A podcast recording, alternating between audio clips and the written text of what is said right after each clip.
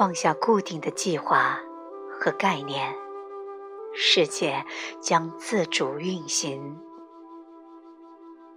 当你跟随简单的道，你注意到现实掌握着所有你需要的智慧，你完全不需要任何你自己的智慧。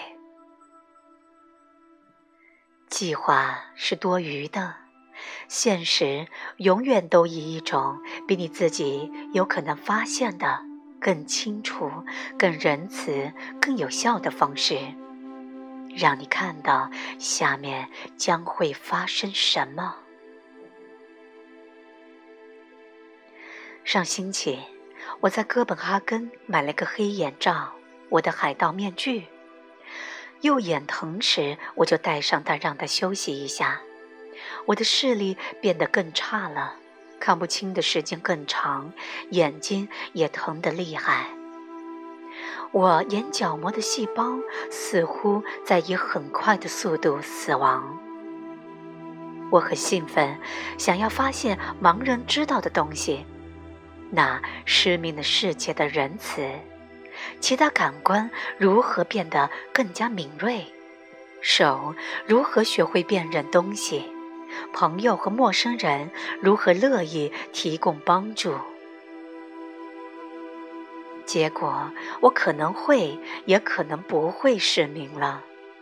在我开始我的夏季欧洲巡回讲课之前，一位专家告诉我，现在有一种角膜移植术，很好。这一刻没有治愈手段，但下一刻就有了。他说：“还要等四到五年才能轮到我做手术。”很好。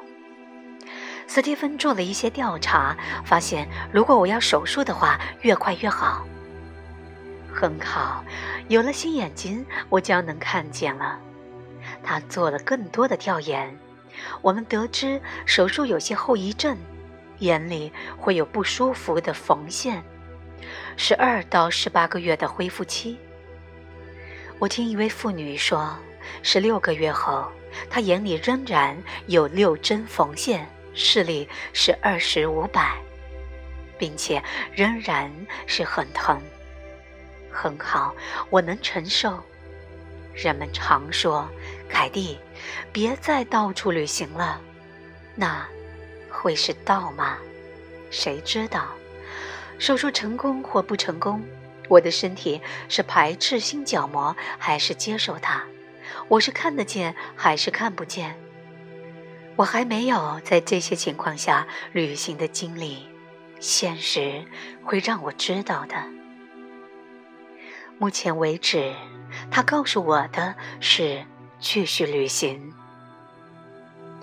最近，通过因特网。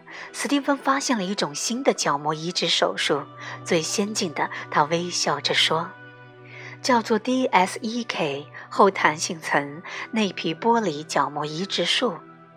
做这个手术最权威的专家是马克泰瑞先生。手术只需要一小时，不缝针，或最多只需缝两三针，只移植角膜内皮，也就是内层。”术后几周或更短的时间即可恢复，很好。接着，他发现网上福克斯圈子的一个圈主恳请大家道：“不不不，不要不要，别做那个手术，那还在试验的阶段，还没有足够的数据。如果不去除整个角膜，福克斯退化症会复发的。别让他们当你的试验品。”很好。也许该选择传统手术。他做了更多的调研，向他的一些医生朋友请教，并问了很多问题。我们决定还是采用最先进的新手术。很好，这会容易些。我怎么知道要做手术呢？我并不需要我的视力，可那疼痛变得越来越厉害了。有时它让人精疲力尽，影响我有效的和大家分享功课。那让我看到了道。此时此刻，什么都还没有发生，我不可能知道将会发生什么。往右眼里滴了几滴止痛的眼药水，我在口述上面这些。我在做我的工作，主持一个周末的强化班，然后为书签名一个小时左右，直到我的眼睛刺痛为止。多么美好的时刻啊！斯蒂芬在敲打我说的话，微风从旅馆房间敞开着的窗台吹了进来。斯德哥尔摩的天空，我对两位医生的感恩之情。帕斯卡的妈妈从法国为我快递来急需的眼药水，古斯塔夫的父亲为我开了另外一种牌子的眼药。他们也是让我此刻能继续正常生活的道。明天上午早餐后。古斯塔夫会开车送我们去机场。我们要飞往阿姆斯特丹。谁知道我的眼睛状况会怎样？当我坐在这里，做我在做的，是什么就是什么。我只知道那是件好事。那会是谁的眼角膜？如果手术成功的话。谁将死去，并给了我新的视力，就像你我一样。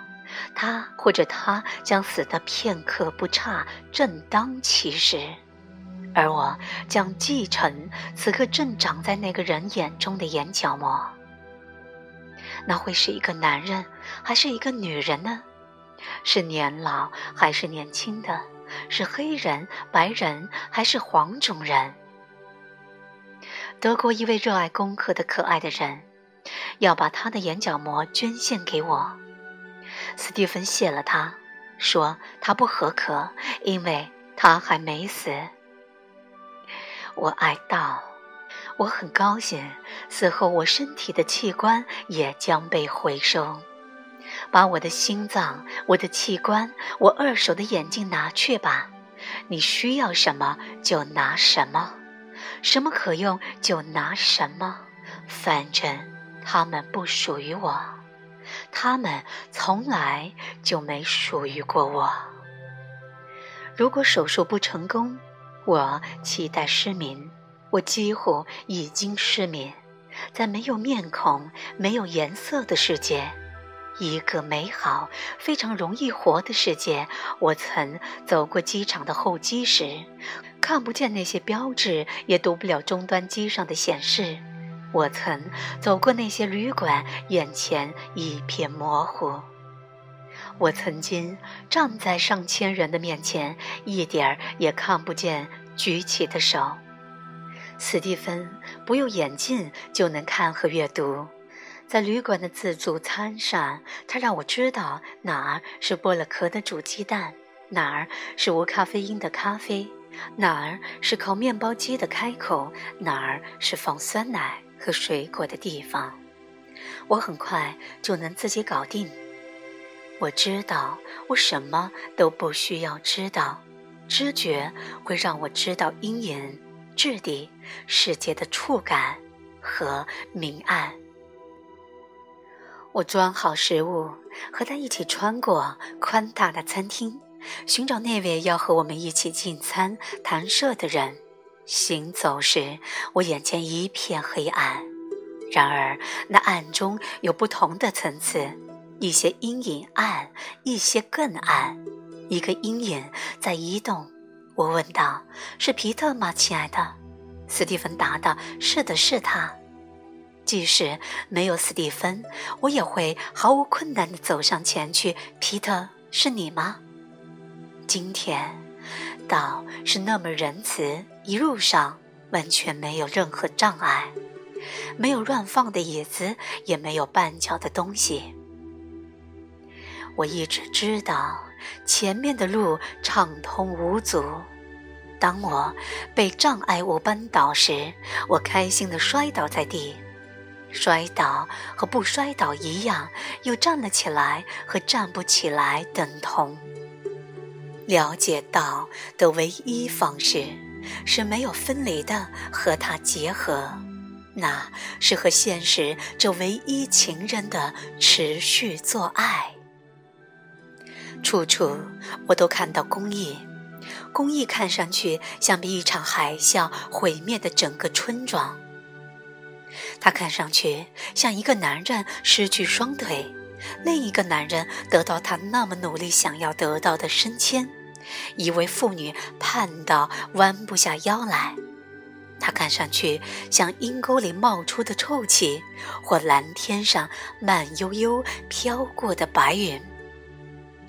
我不再认为那个没有腿的男人不应该失去他的腿，我理解他想要他们。我理解，他认为他需要他们。我知道，相信那些想法带来的心碎和绝望。我知道，他与现实的对抗造成他所有的不幸。不幸绝不可能由失去双腿造成，它只能产生于他与现实不符的欲望。我应该，我不应该。你应该，你不应该。我想要，我需要。这些未经质疑的念头，扭曲了像小草一样常见的善。当你相信这些念头时，你使自己的心胸变得狭小，而心胸狭窄，让你认识不到为什么失去双腿是好的，失明是好的，生病。挨饿、死亡、被毁灭的村庄，那似乎满世界的痛苦是好的。你继续对环绕着你的善一无所知，你让自己感受不到终于认识到这点时的那份兴高采烈。无论你怎样认为，现实就是它自然的样子。他不会去迎合你认为他应该怎样的想法，也不会等着你的赞同。不管你是否理解，他将保持他的本性，纯粹的仁慈。